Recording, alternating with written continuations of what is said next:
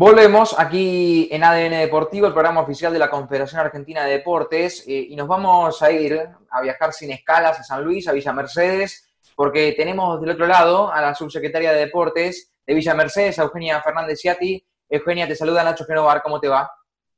Buen día, Nacho, ¿cómo andás? Buen día. ¿Todo bien? ¿Todo tranquilo? Bien, ¿y ustedes? Todo bien, todo tranquilo. Eh, te voy a hacer una primera pregunta que se las hago a todos y a todas los que salen aquí en ADN Deportivo, es para romper el hielo, para arrancar, para eh, desestructurar un poco ¿no? el programa, eh, y es teniendo en cuenta el aislamiento, el contexto, estos 130 días que ya llevamos de pandemia eh, aquí en Argentina. ¿En qué etapa te encuentro a vos? imagino que, bueno, al ser esencial, vos salís y demás, pero ¿te has adaptado a esta nueva normalidad? ¿No te has adaptado? ¿Ya estás adaptada? ¿Te estás adaptando? ¿En qué etapa te encuentro hoy? Y en principio yo nunca estuve en aislamiento porque tuve que seguir trabajando, así que he estado dos días en casa por cuestiones, tuve algunos problemas de salud, medio engripada, pero después fue con normalidad el trabajo, digamos. Eh, adaptándonos al contexto que estaba en la ciudad. Ahora acá estamos hace cinco, así que estamos con muchas actividades ya más o menos empezando a estar en, en la normalidad social, si se quiere, hasta el lunes, bueno, que, el presidente eh, dio el, DNU nuevo, entonces eh, estamos ahí viendo cómo, cómo accionamos de acá en adelante hasta el 16 de agosto. ¿Se hizo difícil convivir en los primeros días con, todo esto? Imagino que ahora también, siendo funcionaria también eh, en Villa Mercedes. Sí, si bien acá estuvo un poco más tranquila la situación porque no había muchos casos, eh, siempre estaba quizás ese miedo o esa incertidumbre de, del estar expuesta. Eh, acá se hicieron bastantes eh, acciones, digamos, sociales, bueno, y con otras áreas, como hacer un, relevamientos de productos en los supermercados por el hecho del aumento que había, de la demanda. Después se hizo controles, digamos, en la periferia de la ciudad, entregando bolsones de mercadería. Eh, digamos, asistiendo a diferentes familias. Entonces, una, al estar más o menos expuesto, tenés esa incertidumbre del riesgo a, a, contagiarte o no. Eh, hubo un caso acá que no, no, se pudo realizar la trazabilidad porque en su momento no, digamos, no estaban todavía implementadas esas, esas herramientas, así que al principio estuvo complicado, pero después, bueno, uno logra adaptarse y acomodarse y, bueno, y entender qué es lo que toca y el lugar en el que estamos tiene esos riesgos también. Te pusiste a pensar, digo, porque vos asumiste hace muy poco, en diciembre, eh, ¿qué hubiese pasado si no hubiese pasado esto, valga la redundancia? Sí, sí, sí, lo pensamos constantemente. De hecho, antes de la, del aislamiento obligatorio, acá el 20 de enero hubo una cola de un tornado que arrasó una gran parte de la ciudad, eh, se llevó casi 40 techos, bueno, de casas muy precarias, entonces apenas asumimos, nos tuvimos que enfrentar con eso y continuado, bueno, la pandemia y sí, hubo muchas cosas que se frenaron y, proyectos que teníamos en mente y, bueno, el contexto no, lo permitió, pero bueno, también fue un desafío como gestión nueva eh, empezar, digamos, a, proteger, a cuidar y a accionar de una manera distinta, que bueno, a nivel mundial creo que nadie estaba preparado tampoco, en ningún país. Sí, sí, sí, es cierto. Eh, vos recién dijiste que nos agarró justo con proyectos nuevos y demás. Eh, ¿en, qué momento específico eh, llega la pandemia de, tu gestión o de la gestión de, deportes en, general? En lo que es Villa Mercedes, en el 8 de marzo ya el, gobernador había tomado la decisión, por ejemplo, que los chicos y las chicas no asistan a la escuela.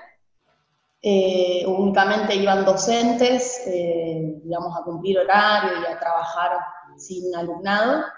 Eh, y continuaba eso el 19 de, marzo. A nivel nacional, bueno, acá hubo eh, casi un mes y pico de aislamiento obligatorio, no había, digamos, las calles estaban, estaban vacías, se podía salir con terminación de DNI eh, únicamente para, bueno, para hacer compras esenciales, de alimentos y demás.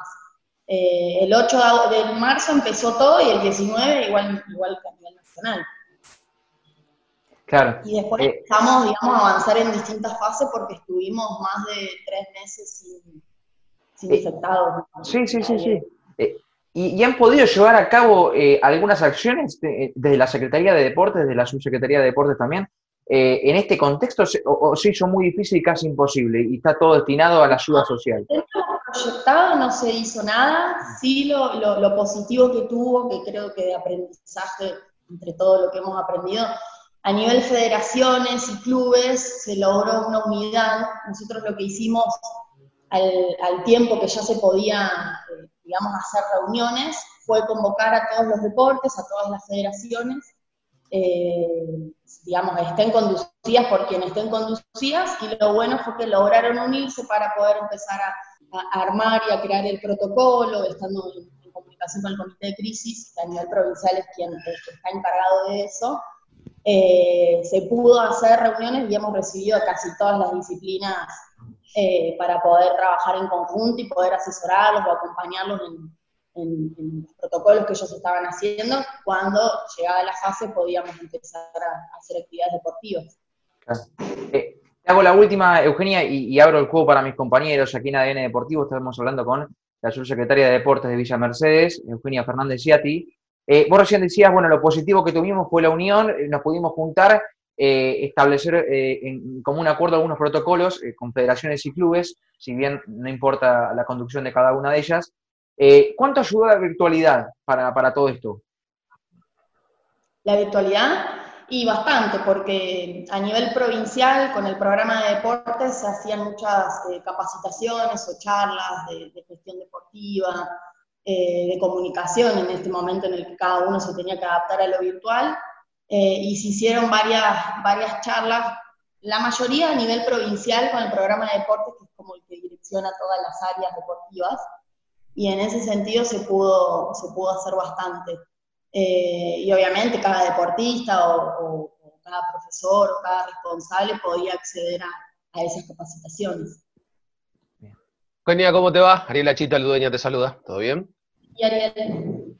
Bueno, me alegro. Estabas comentando recién que estaban realizando diversas charlas y lo que te quería consultar es qué inquietudes te van eh, transmitiendo a partir de, todo este escenario en esas diferentes charlas, eh, las diferentes áreas que hacen al, deporte. Y en principio el asesoramiento para realizar un protocolo para ya de antemano prepararse a la fase que permitiera que se pueda entrenar eh, y practicar deporte.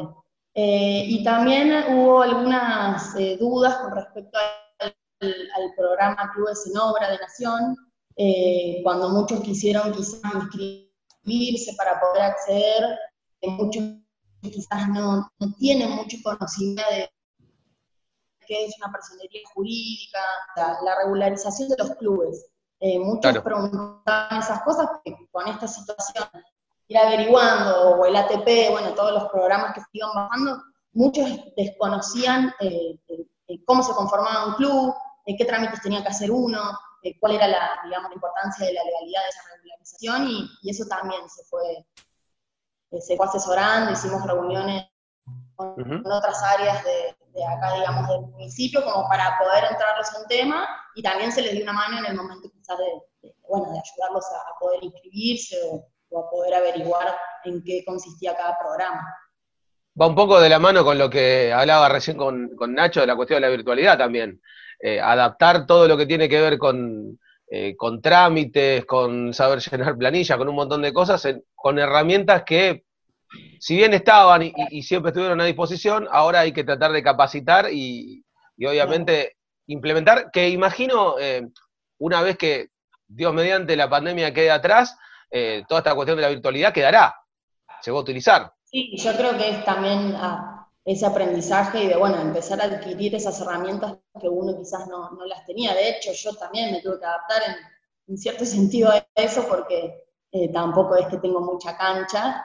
Eh, pero bueno, es adquirir eso nuevo y empezar a pensar también sin, sin, digamos, sacar lo humano y el vínculo y lo presencial, pero empezar a pensar en, otro tipo de, conocimiento y de adquirirlo como una herramienta que también sirve. De hecho, quizá para enviar el protocolo, lo que se hacía acá era a través del sistema, de un, de un mail y de la página del gobierno, se entregaba el protocolo y el comité de crisis daba la respuesta. A algunos quizás hasta les ha costado juntar un protocolo para enviarlo un mail mail como el que usamos, digamos, un correo electrónico este, común. A muchos también hasta eso le ha costado. Sí. Eh, ¿Cómo fue el momento en el cual este, justamente estalla, estalla la pandemia, estalla la cuarentena, se resetea el mundo y tenés que armar eh, una metodología de laburo, una manera de encarar el trabajo sin tener antecedentes, porque no existe manual para esto, no hay absolutamente ningún antecedente, simplemente fue, veamos qué hacemos, cómo fue ese momento. Y en el momento fue eh, improvisar y, pensar quizás distintas estrategias, obviamente en comunicación también con los demás secretarios, bueno, la secretaria Lucía Lacerda, eh, en ese momento ella es, asmática, entonces era una persona de riesgo y, ella estaba en su casa y nos, encontrábamos en su casa como para ir eh, coordinando qué hacer. Y bueno, sobre la marcha tratar de acompañar y de estar donde había que estar. Esto que yo te contaba de las acciones que hemos tomado fueron en otras áreas, no directamente el deportivo. Sí hemos asistido quizás a algunos grupos de, árbitros, algunos, eh, eh, por ejemplo, clubes de pádel que tenían la maestranza, que era el único ingreso que tenían, también los hemos asistido, por ejemplo, con bolsones de alimentos, y fue, bueno, empezar a, ver, también a estudiar, qué sé yo, otros países, otras ciudades para ver eh, cómo iban encarando eso y, obviamente tomar algunas cosas eh, positivas y implementarlas acá. Eh, al principio fue, bueno, como medio un, sacudón, pero después logramos como una estabilidad, si se quiere. Y, el balance que haces de estos 130 días, ¿qué, qué saldo te arroja? Y en principio positivo de, todo lo que se logró, y también, bueno, con, con, las medidas que ha tomado el gobernador, acá, bueno, hubo como un cierre entre los cruces de provincia a provincia, y la verdad que tres meses sin, sin virus, eso fue, digamos, una medida muy acertada del gobernador, y, y en ese sentido nos sentimos muy cuidadas y cuidados. Eh, y también, bueno, con respecto al municipio, eh, el intendente ha tomado ciertas medidas, siempre obviamente alineadas a lo que es nación y a lo que es provincia, y, lo tomo positivo y este aprendizaje que te dio de, las instituciones deportivas, yo creo que acá hace años que había una desunión total, si bien hay ciertos roces todavía, lo positivo es eso, que se han logrado eh, unir y bueno, entender que acá lo que afectaba era a todos los deportistas, no hacía discriminación de, de federación, de presidencia, de ideología ni de nada. Entonces eso creo que es lo positivo, haber logrado esa unión en cuanto al deporte, eh, bueno, fue un trabajo de día a día. Eugenia, buenas tardes, te saluda Santiago Caruso, ¿cómo estás? ¿Cómo andas Santiago? Buen día. Em, ¿Cuántos años tenés, Eugenia? Perdóname la pregunta. 34. 34, joven. Eh, ¿Qué, ¿Sentís que hoy en día las, eh, las clases políticas o de dirigenciales, tanto del ámbito político como deportivo, se están llenando de, dirigentes jóvenes que se involucran? Sí, yo creo que hace años ya viene pasando eso, que un recambio generacional en el sentido de volver a creer en la política como, como una herramienta de construcción. En este momento, lo que es Villa Mercedes, hubo un recambio generacional porque hace varios años que que, digamos, estaba gobernando y gestionando con un mismo equipo político. Y yo creo que, por ejemplo, de nuestro equipo de gabinete, el más grande debe tener 50, 50 y pico de años. De hecho, la viceintendenta tiene 36 años, es, eh, bueno, es, es, una compañera, una gran amiga. Eh, y creo que eso se está empezando a renovar desde hace años, ¿no? Desde el 2003 en adelante. Eh, entendiendo que, qué sé yo, fue, fue un momento de, muy golpeado políticamente y yo creo que la gente está empezando a creer, entendiendo que hay distintos tipos de políticas, ¿no? Porque eh, siempre está la parte fea, pero yo creo que hay que empezar a entender que cuando esos espacios se ocupan con gente que tiene ganas y que también tiene una trayectoria militante, yo creo que ahí cambia en el momento de la capacidad de poder gestionar y de hacerlo, más allá de la capacidad que vos tengas, profesional o no, del, sentirlo, ¿no? Y el, conocimiento de, ponerte en, el otro lugar, me parece. ¿Qué crees que puede aportar la juventud en estos casos, además de, las ganas que bien mencionaste recién? Y primero ideas nuevas, sobre todo, eh, y también entender que al, ser más joven uno no está con esos vicios o con esas mezquindades que, quizás nos enseñaron, o uno lo veía de, chico con los distintos gobiernos, o bueno, con los distintos modos de hacer política. Yo creo que son ideas nuevas, más allá de las ganas, y que también, bueno, somos contemporáneos a un montón de situaciones que creo que no es lo mismo eh, como las pueda ver alguien que, ya haya tenido su trayectoria, que también son necesarios, ¿no? Porque ellos tienen la experiencia y tienen la vivencia. Entonces, yo creo que, tienen que estar incluidos siempre todas las edades o las franjas de, edades, pero yo creo que es el momento de que también seamos nosotros los que, los que podamos empezar a gestionar con otra mirada y con otra perspectiva que, quizás también a veces es necesaria cuando hay tantos años de lo mismo. ¿Cuáles son los proyectos que se propusieron a largo plazo una vez que asumieron?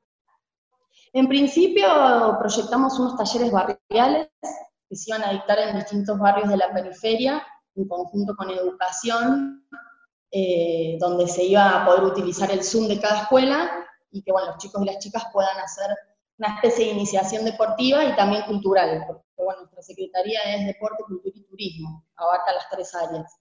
Eh, en principio de eso. Y después lo que se proyectó, que ahora estamos ya empezando a armarlo, es el Centro de Rehabilitación Deportivo Municipal, que va a funcionar acá en el Palacio de los Deportes, eh, con, el, con Damián Giraudi, que es un kinesiólogo, este, una eminencia acá de la ciudad, muy bueno. Y bueno, la idea es poder brindar un servicio gratuito a todos los deportistas de las federaciones, eh, obviamente para prevenir lesiones y para, para, un montón de tipos de rehabilitaciones, pero bueno, la idea es que este, cada deportista tenga dónde atenderse, más allá de que algunos quizás no tienen mutual, eh, hay algunos que sí la tienen, pero en el momento de, la rehabilitación quizás no son las correctas y bueno, eh, muchos deportistas se pierden o terminan abandonando el deporte o se cambian de deporte o, bueno, eh, es también el desconocimiento de esto de uno tiene una lesión, que tiene que hacer, cómo enfrentarla.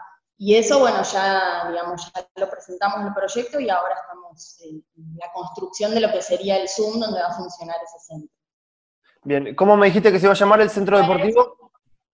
Centro Deportivo Municipal. Centro de Rehabilitación Deportivo Municipal. Excelente. Así se va a llamar. Eh, y después estamos tratando de proyectar lo que son las residencias deportivas, que acá hace falta en la ciudad, eh, porque bueno, está el Estadio de la Pedrera, que tiene, tiene un albergue, pero con poca capacidad, y bueno, la idea es poder también proyectar eso a futuro, que es bastante necesario. Bien. Eh, ¿cuántas, ¿Con cuántas asociaciones o federaciones eh, trabaja el municipio ahí en Villa Mercedes? ¿Cuántas? Y unas 30 por lo menos. Bien. Y quizás más. Bien, bastante. Eh, ¿Y sentís que, va, ¿cómo, cómo tomaron ellos el hecho de, este cambio de gestión? ¿Crees que hay varias cosas que se tendrían que mejorar? respecto del trato ¿no? Con, el resto de las federaciones y asociaciones. No, lo han tomado bien, con, muchos, bueno, ya hay un, digamos, un conocimiento previo. La secretaria de Deporte trabajaba en, la coordinación deportiva de la Pedrera, eh, entonces ya tiene, digamos, un, reconocimiento este, más grande, si se quiere. Y la verdad es que bien, nosotros lo primero que hicimos al asumir fue abrir las puertas del, del palacio a todas las disciplinas. Hay muchos deportes que quizás no tienen infraestructura para entrenar, y lo primero que se hizo fue eso, que no se estaba haciendo, no era, digamos, la línea o la modalidad de trabajo acá en el Palacio, lo primero que hicimos fue abrir las puertas, y bueno, de lunes a sábados, cada día hay un, club distinto o un deporte distinto que está empezando a entrenar, eh, y en ese, eso la verdad que fue, fue bien recibido y, creo que era necesario porque era un lugar como, como muy cerrado y acá no hay no hay mucha estructura lo que es nivel clubes. Entonces, eh, tampoco tenés otra posibilidad de poder entrenar más que este, este, edificio que es municipal. Y en ese sentido lo han, lo han tomado bien. Hasta ahora tuvimos un buen recibimiento. En tu área, eh, ¿con qué situación te encontraste en el momento en el que asumiste? ¿En el área, en el área o en la estructura? En la estructura en general, cuando dijiste, bueno, tengo que asumir, abro la puerta y me encontré con este panorama. ¿Cuál fue? Y medio feo. El, lugar está medio venido abajo, bueno, ahí ahora hicimos un, una memoria de qué es las cosas que se hay que hacer. Eh, pero bueno, la, cancha muy deteriorada, los vestuarios, digamos, a nivel estructural hay que hacerlo muchísimo. Muchísimo. Es un edificio muy viejo, eh, pero bueno, tampoco se le, se le, ha puesto mucho, me parece. Eh, y bueno, también el uso, viste, va deteriorando más y más y no nos encontramos con una estructura muy, linda. De hecho, bastante vacía y, estamos trabajando en eso. La, idea es presentar un master plan como para poder hacer todas las, este, todas las reformas. Sí, presentamos ya el, digamos, el presupuesto a, provincia para ver de qué manera se puede, digamos, articular y que, y que nos den, digamos, un acompañamiento en eso. Eh, y, bueno, después de a poquito, con digamos, el área del municipio de mantenimiento, nos van dando una mano, pero bueno, por ejemplo, la, tormenta esta que te digo del 20 de enero, hubo una acumulación en el techo por falta de mantenimiento y se, cayeron, se cayó el cielo raso de dos oficinas. Y bueno, pasaron un montón de cosas, estamos como para hacer un libro de, memoria, desde el 11 de, desde el 10 de diciembre hasta ahora. Te sugiero que van seis meses. Te, sugiero el título, es 20, es 20 años en 6 meses. No sé cuánto. Y también, bueno, este, justamente ahora, terminada la, entrevista, tenemos una reunión con la arquitecta de educación de provincia, porque acá va, a funcionar una escuela generativa, deportiva. Eh, no sé si han escuchado hablar de, esas escuelas en, digamos, en lo que es San Luis.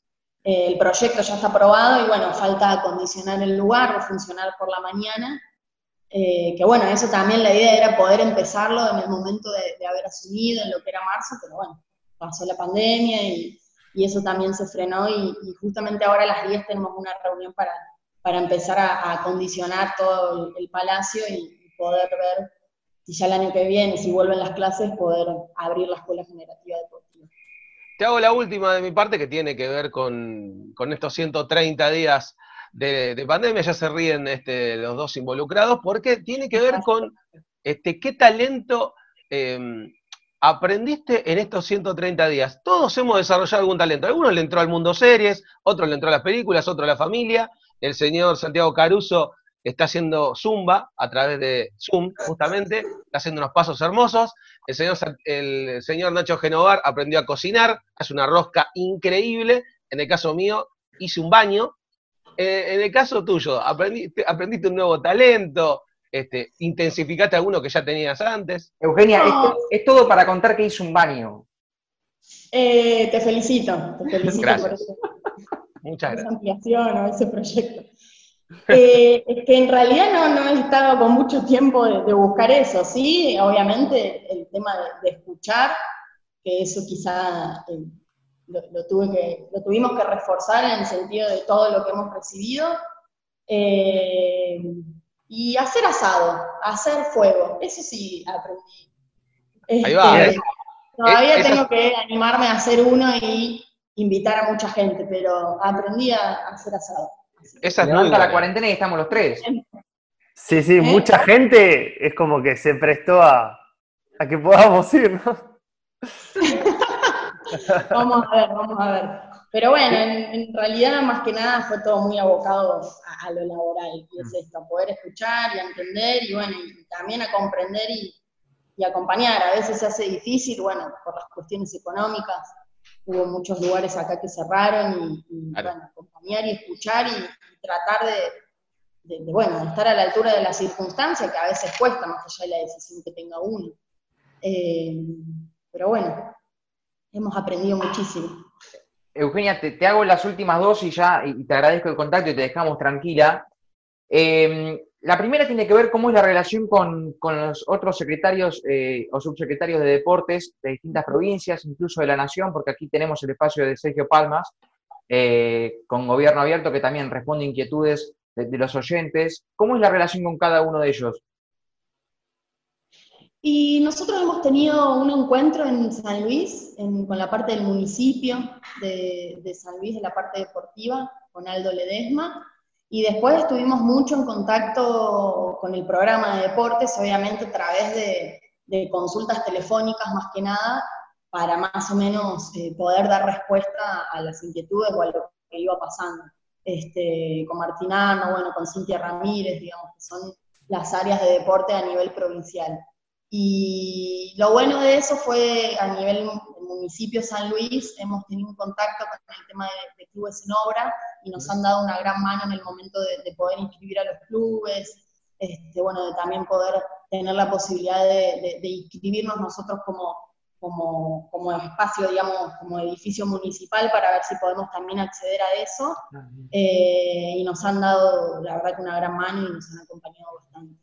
Eh, y bueno, la idea es obviamente trabajar en conjunto cuando, cuando todo el estatus lo disponga, digamos. Que también estamos, hay un subprograma de alto rendimiento en, el programa de San Luis de deportes, y bueno, también estamos trabajando en conjunto con el centro de rehabilitación, que acá en el Palacio entrena el femenino de básquet, no sé si eso lo llegaron a escuchar, de los binacionales. Eh, entonces la idea es también trabajar en conjunto, estamos pensando quizás a futuro también poder armar un gimnasio acá, para que aparte de tener el centro se pueda hacer esa parte de la, rehabilitación en el gimnasio, no sabemos si acá en el Palacio o en el, Estadio de la Pedrera, pero bueno, eso también está en proyecto este, con lo que es provincia, el programa de deportes. Y ahora sí, te hago la última, Eugenia. Em, ¿Qué te imaginas para, para el 2021? ¿Qué me imagino? Primero concretar todos estos proyectos que no, que no se pudieron hacer, eh, lo que es la escuela generativa, lo que son los talleres barriales. Este, nosotros eh, contamos con un programa que es deporte social, que la idea es volcar muchísimo ahí. Eh, en principio poder eso, inaugurar los talleres barriales, inaugurar la escuela generativa, poder concretar lo que es la residencia deportiva, más que nada eso. Y después, bueno, también hay proyectos a, a, nivel género quizá, eh, que se está, bueno, en la charla yo lo conté, la idea es eh, dar un espacio acá a las chicas trans eh, y bueno, y empezar también a, a laburar en ese sentido con las comisiones de género en los clubes, que creemos que hace falta, sobre todo en la, dirigencia este, deportiva, hay mucha ausencia quizás de, mujeres y, eso también lo tenemos en, mente poder este, laburar. ¿Con eso ya pudieron avanzar o, tienen pensado hacerlo para el año que viene? Eh, con eso tuvimos una reunión con Mía Gamietea, que es la primera jugadora trans federada de hockey de San Luis. Eh, y bueno, ahora con esta cuestión del decreto, medio como que estamos ahí viendo que, eh, cómo nos manejamos con el tema del espacio deportivo en el Palacio. pero la idea ya es la semana que viene concretar otra reunión más eh, y ver de qué manera podemos, eh, podemos trabajar por una cuestión no solo integral de, inclusión, sino por una cuestión deportiva, porque vemos que muchas no, este, en cuanto a salud, no, no, tienen, digamos, una rutina o un hábito de, y bueno, también entender que hay muchas chicas que están en, tratamiento hormonal y, lo importante que es también que puedan empezar a, por lo menos, a hacer algo de actividad física pensándolo en salud integral.